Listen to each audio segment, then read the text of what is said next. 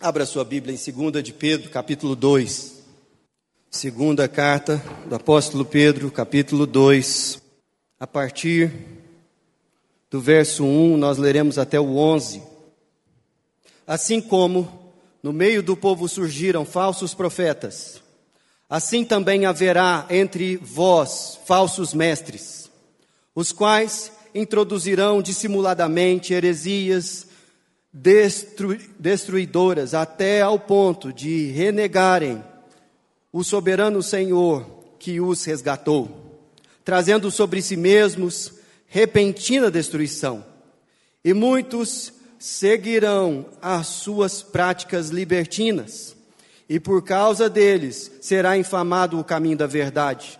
Também, movidos por avareza, farão comércio de vós, com palavras fictícias, para eles, o juízo lavrado há longo tempo não tarda, e a sua destruição não dorme.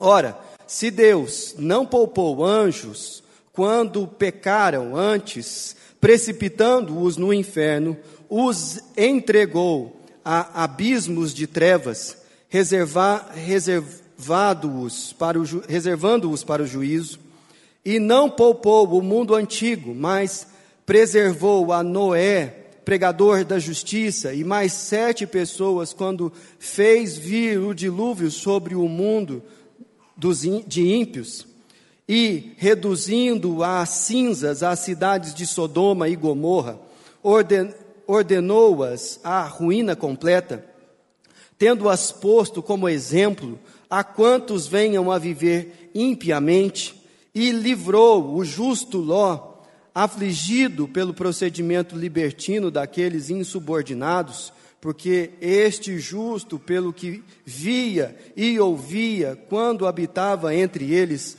atormentava a sua alma justa cada dia por causa das obras iníquas daqueles, é porque o Senhor sabe livrar da provação os piedosos e reservar sob castigo os injustos para o dia do juízo especialmente aqueles que, seguindo a carne, andam em imundas paixões e menosprezam qualquer governo.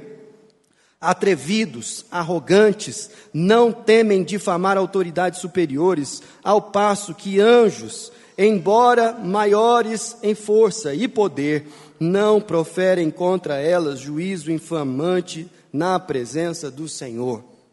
Essa é a palavra do Senhor. Ai dos pastores que destroem e dispersam as ovelhas do meu pasto, diz o Senhor. Porquanto assim diz o Senhor, o Deus de Israel, contra os pastores que apacentam o meu povo. Vós dis, dispersastes as minhas ovelhas e as afugentastes, e delas não cuidastes mas eu cuidarei em vos castigar a maldade das vossas ações, diz o Senhor. Eu mesmo recolherei o restante das minhas ovelhas de todas as terras para onde as tiver afugentado, e as farei voltar aos seus apriscos, serão fecundas e se multiplicarão. Levantarei sobre elas pastores que as apacentem, e elas jamais temerão, nem se espantarão, nenhuma delas faltará, diz o Senhor. Essa é uma palavra muito dura do Antigo Testamento, registrada em Jeremias capítulo 23. E eu li apenas os quatro primeiros versículos daquele capítulo, mas o capítulo todo é uma profecia muito, muito pesada contra os líderes religiosos que estavam usurpando a sua posição e distorcendo a palavra de Deus em benefício próprio para que suas ambições fossem alcançadas. Esse alerta da palavra de Deus, ele é muito duro, ele é muito incisivo, mas ele não é único. Se você olhar pelas escrituras, nós temos muitos testemunhos alertando contra a falsa religião e com o perigo da manipulação do discurso religioso para fazer, inclusive, contra que os filhos da aliança tropecem e se desviem. E hoje o que eu quero apresentar aqui a vocês é algo muito delicado e sensível, porque uma coisa muito agradável é a gente falar sobre as promessas do Senhor, falar sobre a nossa missão, sobre os frutos do Espírito, e todas essas coisas estão nas Escrituras. Mas nós não podemos negar que textos como esse que nós lemos aqui são alertas veementes dados ao povo de Deus para que nós não sejamos presas dos falsos profetas e daqueles que tentam torcer o evangelho em benefício próprio. Aliás, um dos sinais da maturidade espiritual é justamente quando nós identificamos não somente a verdade, mas conseguimos apontar também o erro e a maldade. Se você ler lá em Hebreus capítulo 5, o versículo 13, olha só que interessante. Ora, todo aquele que se alimenta de leite é inexperiente na palavra da justiça, porque é criança. Mas o alimento sólido é para os adultos para aqueles que, pela prática, têm as suas faculdades exercitadas para discernir não somente o bem, mas também o mal. Discernir o mal é um dos aspectos da maturidade cristã. E eu espero que com esse texto aqui você seja amadurecido na fé, no que diz respeito a como identificar a maldade, a má fé, a manipulação religiosa a partir das Escrituras. Nós estamos lendo versículo por versículo as duas cartas de Pedro, já terminamos a primeira, estamos na segunda.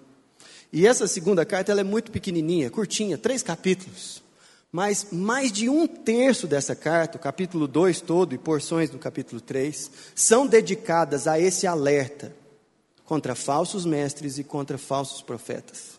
E nessas, nesses 11 versículos que nós lemos aqui, o apóstolo Pedro nos mostra quem eles são, quais são as suas táticas e o que está destinado a esses homens e mulheres. E é sobre exatamente isso que eu gostaria de trabalhar com vocês nos próximos minutos. Se não, veja você o verso de número 1. Assim como no meio do povo, ele está se referindo ao povo de Israel na antiga aliança, surgiram falsos profetas, assim também haverá entre vós falsos mestres. Veja que o apóstolo Pedro é contundente em fazer essa afirmação, e ele não titubeia nem rodeia. Haverão líderes religiosos que chamarão para si autoridade profética ou autoridade intelectual, do ponto de vista de mestres, que trabalharão para que a igreja de Jesus se desvie do único evangelho que ele nos deixou. E é interessante que textos como esse são absolutamente atuais para a nossa realidade eclesiástica brasileira evangélica. Você pode com muita facilidade encontrar, seja nas redes sociais, seja na mídia tradicional, seja nos púlpitos de várias igrejas, pessoas que pregam de tudo, menos aquilo que nós recebemos do nosso Senhor Jesus e das Escrituras. É verdade que essas pessoas até baseiam alguma coisa daquilo que eles estão falando em algum versículo ou outro, mas fazem isso da exata maneira como Satanás usou a palavra do Senhor para tentar Jesus no deserto, distorcendo o seu conteúdo e isolando ela do seu contexto, para que de alguma maneira suscitar ambições no coração daqueles que os, que os ouvem, de forma que haja correspondência carnal e eles sejam desviados. Esse é o ponto. E o apóstolo Pedro, ele não está inovando aqui, porque ele está simplesmente repetindo aquilo que Jesus Cristo disse que aconteceria quando ele estava instruindo os seus apóstolos na, no sermão escatológico, lá em Mateus capítulo 24, 25, 26. Esse texto, Jesus é contundente em que falsas, falsos profetas se levantariam fazendo sinais, dizendo que eram enviados por Jesus, ensinando doutrinas diferentes daquelas que nos foram deixadas pelos apóstolos. E o apóstolo Pedro está dizendo assim: isso não passou, isso não foi revogado. Esse texto foi escrito provavelmente no início da década de 60 da era cristã, e ele nunca foi tão atual. Nunca foi tão atual. E às vezes as pessoas é, não estão atentas, mas o apóstolo Pedro e todos os apóstolos que deixaram um testemunho escrito para nós foram contundentes em deixar esse alerta. Haverão falsos profetas e falsos mestres. O grande ponto é como identificá-los. E suas táticas estão apresentadas aqui. Se não, veja você o versículo de número 1. Introduzirão dissimuladamente heresias destruidoras até ao ponto de renegarem o soberano Senhor que os resgatou. Uma heresia é uma palavra que às vezes é encarada como palavrão, especialmente no meio religioso. Mas o seu significado é simples, é um desvio, é uma torção ou uma distorção do verdadeiro ensino das Escrituras. E uma heresia ela pode parecer inofensiva e pequena, especialmente na sua origem, como é quando você tem um pequeno desvio angular de curso, que aqui não representa muita coisa, mas quando você anda aqui 50 metros, 100 metros, passa um, dois anos na mesma direção, você verá que há uma enorme distância entre andar naquilo que nos foi revelado e andar por esse pequeno desvio. E é sobre esse alerta que ele está dizendo, porque essas heresias são dissimuladas, isso é, elas são sorrateiras, elas são pequenas. Por exemplo, a, na década passada, quando é, um grande tsunami atingiu a Indonésia, alguns pastores no Brasil se juntaram a outros pastores falando que aquilo não era fruto da providência de Deus.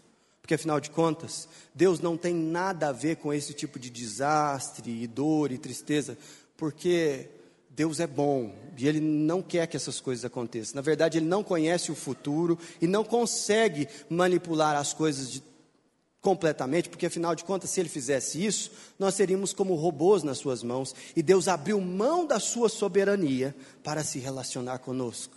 É bonito, não é? Não? Mas é mentira. A Bíblia não fala isso. Inclusive, o Senhor Jesus disse que nenhum fio de cabelo da nossa cabeça cai sem o consentimento do Pai. A Bíblia tem um livro inteiro chamado Jó, só para discorrer sobre um sofrimento que nós não conseguimos explicar. Mas ele não nega o sofrimento e nem diz, diz nem tira Deus da jogada. Como se ele fosse impotente diante daquilo tudo. Pelo contrário, no texto de Jó, Satanás só vai até onde Deus permite porque Ele é soberano. E é isso que o texto está dizendo aqui. O soberano Senhor que nos resgatou, Ele é quem Ele é, e não quem nós preferimos que Ele seja, ou quem nós projetamos que Ele seja, ou com quem nós falamos que Ele seja. Ele é o que é. E esse tipo de heresia é muito perigosa. Mas não é somente com a distorção da palavra que esses falsos profetas e mestres atuam. Veja no versículo 2: E muitos seguirão suas práticas libertinas. E a ênfase também no versículo 10 sobre a mesma ideia. Versículo 10: Especialmente aqueles que se seguindo a carne andam em imundas paixões e menosprezam qualquer governo Atrevidos, arrogantes, não temem difamar autoridades superiores. Práticas libertinas, uma vida que não dá testemunho da santidade, é uma realidade de pessoas que atuam como falsos mestres e falsos profetas no meio da igreja. E nós, particularmente, nós estamos muito expostos a essa realidade por uma simples razão. Eu, e creio que todos vocês também, consomem conteúdo teológico, de ensino, conteúdo religioso pela internet. E nós não temos condições de saber como que é a vida daquelas pessoas das quais nós somos seguidores. É muito fácil performar na rede social. É fácil apresentar uma vida que não é a sua. E você pode consumir muito conteúdo de pessoas que têm uma vida porca diante do Senhor, que são reprovados diante do crivo do Senhor, que não estão com a consciência limpa, tentando obedecer a palavra de coração. E quando são pegos, repreendidos, eles não se subordinam à igreja e à exortação, mas porque são muito famosos, porque têm muitos seguidores, eles continuam como se nada tivesse acontecido. Há um tempo atrás, um pastor, infelizmente, inclusive da igreja presbiteriana, muito conhecido, muito influente, décadas atrás, ele adulterou com uma pessoa da equipe que trabalhava com ele. Ele foi exortado. Ele foi disciplinado. Não se subordinou. E foi muito fácil, com a quantidade de pessoas que o seguiam, abrir uma nova igreja e continuar como se nada tivesse acontecido. Sim, as denominações erram. Sim, as instituições são falhas. Mas uma evidência de falsos profetas são pessoas que são exortadas e não se submetem, que são disciplinadas e não aceitam, porque elas estão acima do rebanho. Quem somos nós para exortá-las? Isso não é bíblico, isso não é santo. E o próprio apóstolo Pedro, autor dessa palavra, foi repreendido pelo apóstolo Paulo publicamente, e isso está descrito em Gálatas.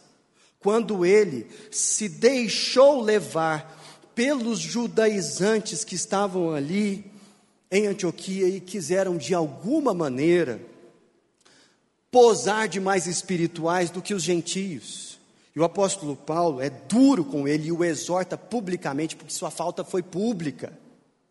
E no final desse texto aqui, da segunda carta do apóstolo Pedro, ele está dizendo assim: olha, o apóstolo Paulo fala algumas coisas difíceis mesmo, que algumas pessoas tentam deturpar, mas ele está com a razão, tá? Olha que coisa interessante. Falsos profetas e falsos mestres, eles têm uma vida libertina e não se submetem a nenhum pastoreio e disciplina. Além do que, olha só o versículo 2 ainda: por causa deles será infamado o caminho da verdade, e também, movidos por avareza, farão comércio de vós com palavras fictícias. Esse pessoal é muito preocupado com dinheiro. O tempo todo eles estão falando nisso. E eles fazem questão de apresentar a quantidade de vezes que eles estão falando de dinheiro, por causa que a obra é muito cara. Afinal de contas, pagar um canal de televisão, afinal de contas, sustentar uma equipe tão grande, afinal de contas, um ministério tão grande, ele precisa ser sustentado e você pode participar disso. Vocês sabem do que eu estou falando. A proporção que o assunto dinheiro e finanças entra nessa equação não é bíblica. Jesus falou muito sobre dinheiro. Falar sobre dinheiro não é pecado. O apóstolo Paulo, ele enviou cartas às igrejas da Ásia Menor para é, fazer com que eles pudessem participar do socorro aos santos em Jerusalém. E ele, inclusive, colocou outras pessoas para enviar esse valor, para que não parecesse que ele estava usando desses recursos em causa própria. O apóstolo Paulo falou também que não é pecado e não é antibíblico que pessoas recebam financeiramente por pegarem o evangelho. Todas essas coisas existem parâmetros e direções para elas. Mas nós vivemos um tempo em que as ambições da idolatria são sustentadas por falsos profetas que, para se enriquecerem, estimulam em o rebanho do Senhor Jesus as práticas carnais que eles deveriam reprimir. É por isso que existe até uma corrente teológica chamada teologia da prosperidade, que tenta de alguma maneira encaixar esse discurso idólatra na palavra de Deus e na pregação do Evangelho. Isso é mentira, isso é pecado, isso é errado. Mas sabe de uma coisa? É fácil cair nesse engodo, porque vejo o, no meio do versículo 3 diz: farão comércio de vós com palavras fictícias. Outra característica de falsos mestres e falsos profetas é que eles são muito, muito convincentes, eloquentes e famosos. Essas pessoas têm muito, muita capacidade de persuasão. Eles dão curso sobre isso. Eles treinam sua rede de replicadores com muita exatidão, com o jeito de falar, o jeito de se vestir, o jeito de fazer o apelo, as associações que precisam ser feitas. Há muita técnica nisso, gente. Muita técnica. Se você quiser fazer um curso sobre isso, não é difícil de encontrar.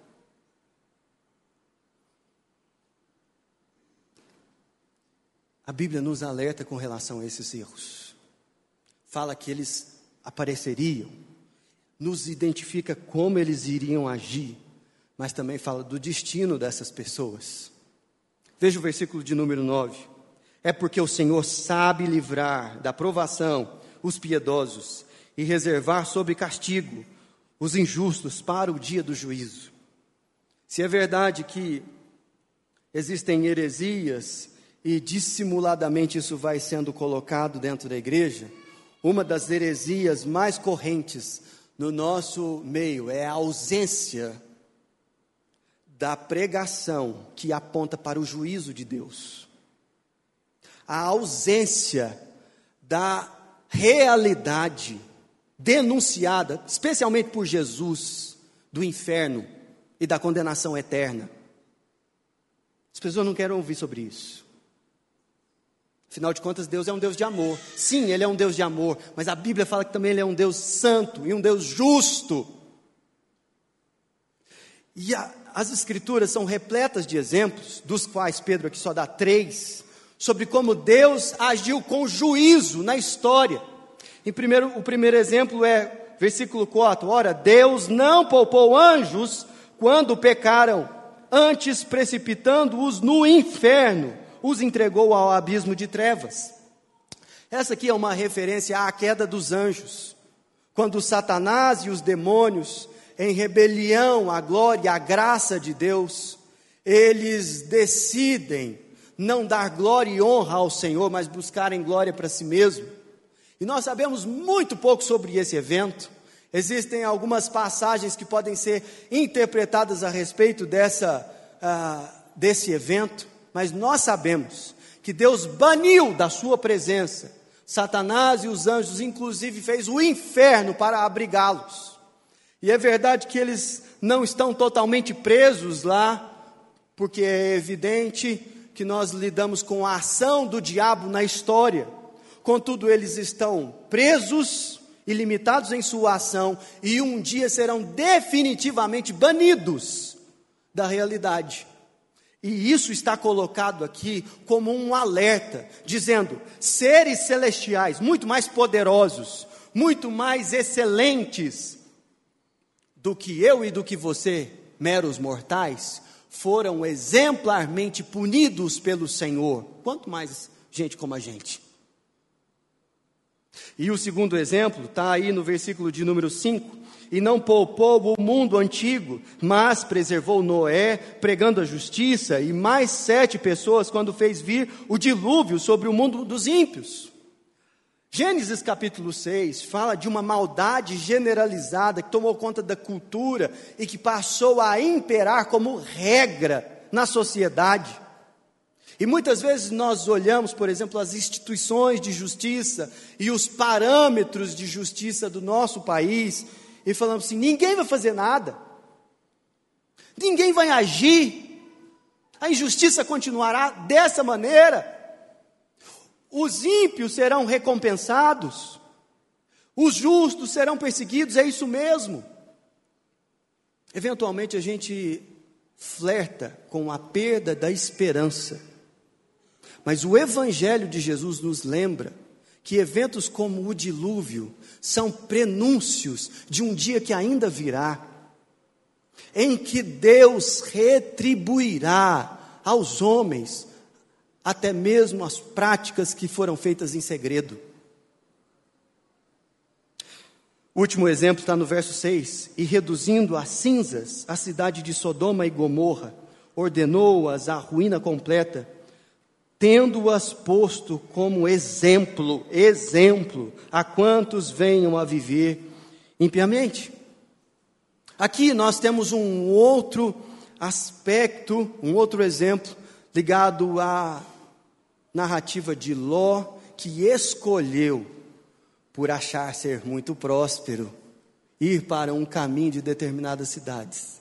E quando ele chegou lá, ele se deparou com a iniquidade institucionalizada.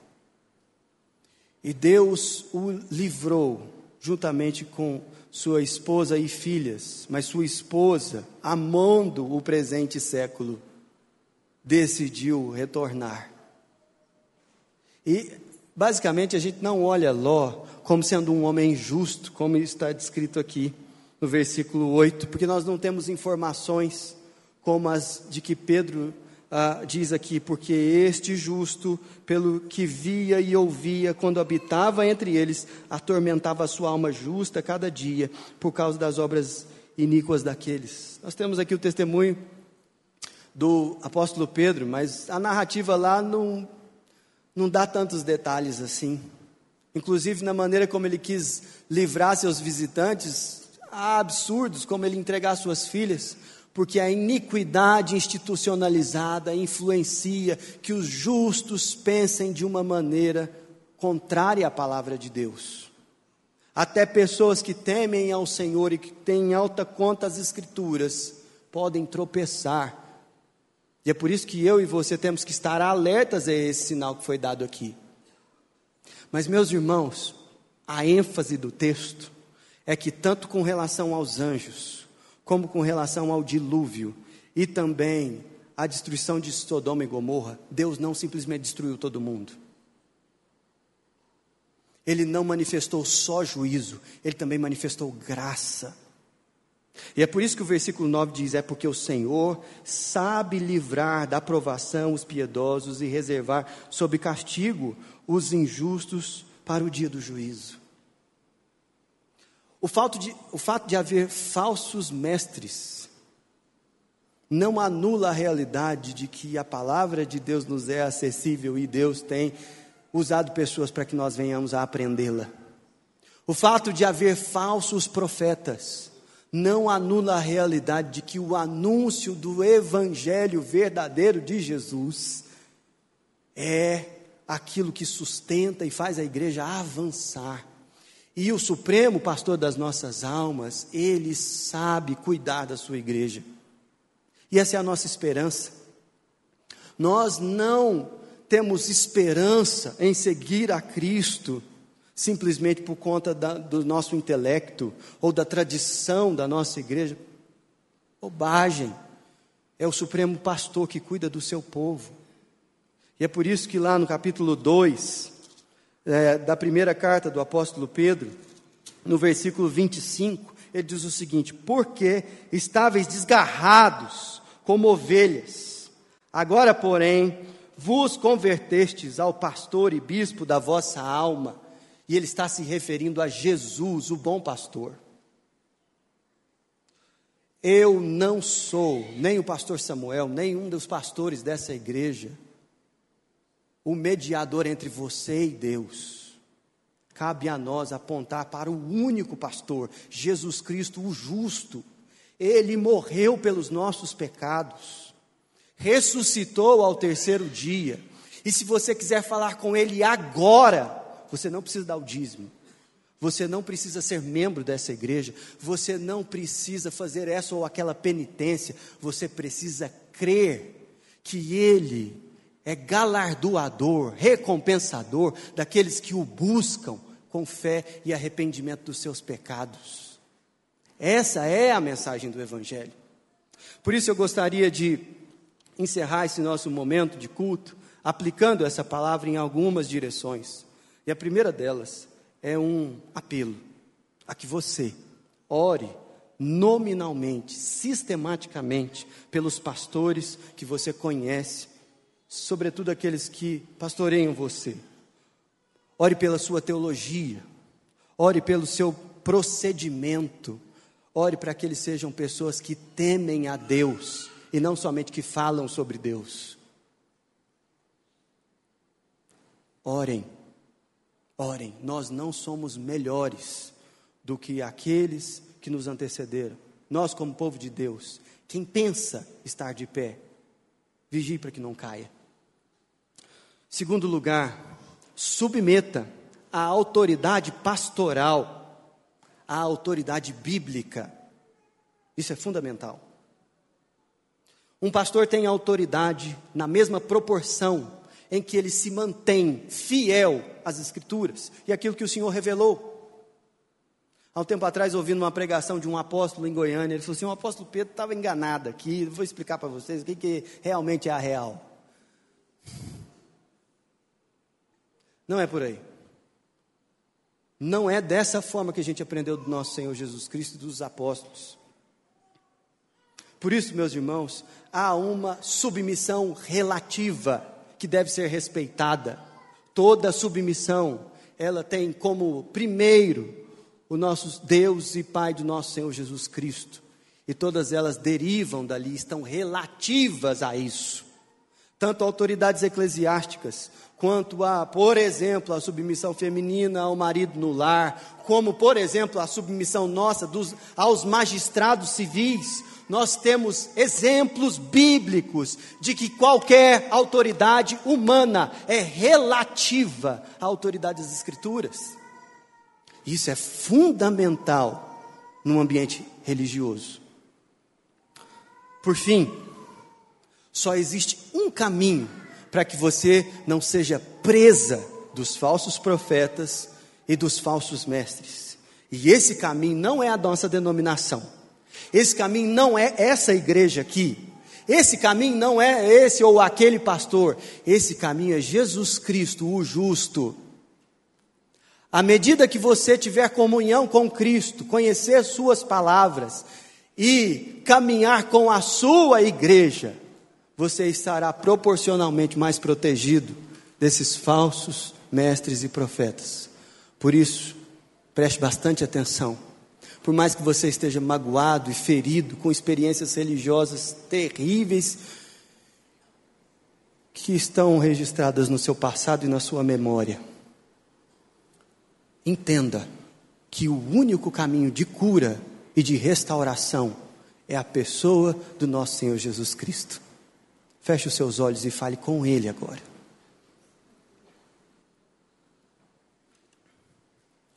Senhor Jesus, nós te agradecemos por essa dura, mas necessária palavra.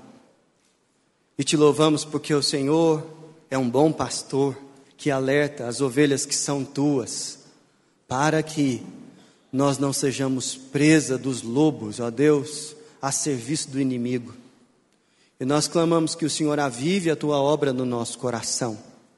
Que o Senhor não somente nos faça acolher com mansidão a palavra que nos é entregue, mas que, sobretudo, o Senhor nos dê alegria em viver, ó Deus, a fé e a comunhão com Cristo Jesus. Deus, nós intercedemos pelos pastores dessa igreja e clamamos que o Senhor derrame sobre os presbíteros, sobre os diáconos, sobre os líderes de pequeno grupo, sobre, ó Deus, os líderes de ministério, temor do Senhor, uma vida piedosa e o conhecimento da verdade, para que nós sejamos conduzidos, ó Deus, de acordo com o teu caminho. Deus abençoa o Brasil com uma igreja melhor. Abençoa, Deus, a igreja no mundo e vem e manifesta o seu juízo a Deus e a graça do Senhor. Nós oramos para que a bênção do Supremo Pastor Jesus Cristo, o amor de Deus o Pai, a comunhão, o poder, o discernimento do Espírito Santo sejam sobre nós e sobre todas as ovelhas do rebanho do Supremo Pastor, hoje e até o dia da verdadeira justiça e do juízo. Amém.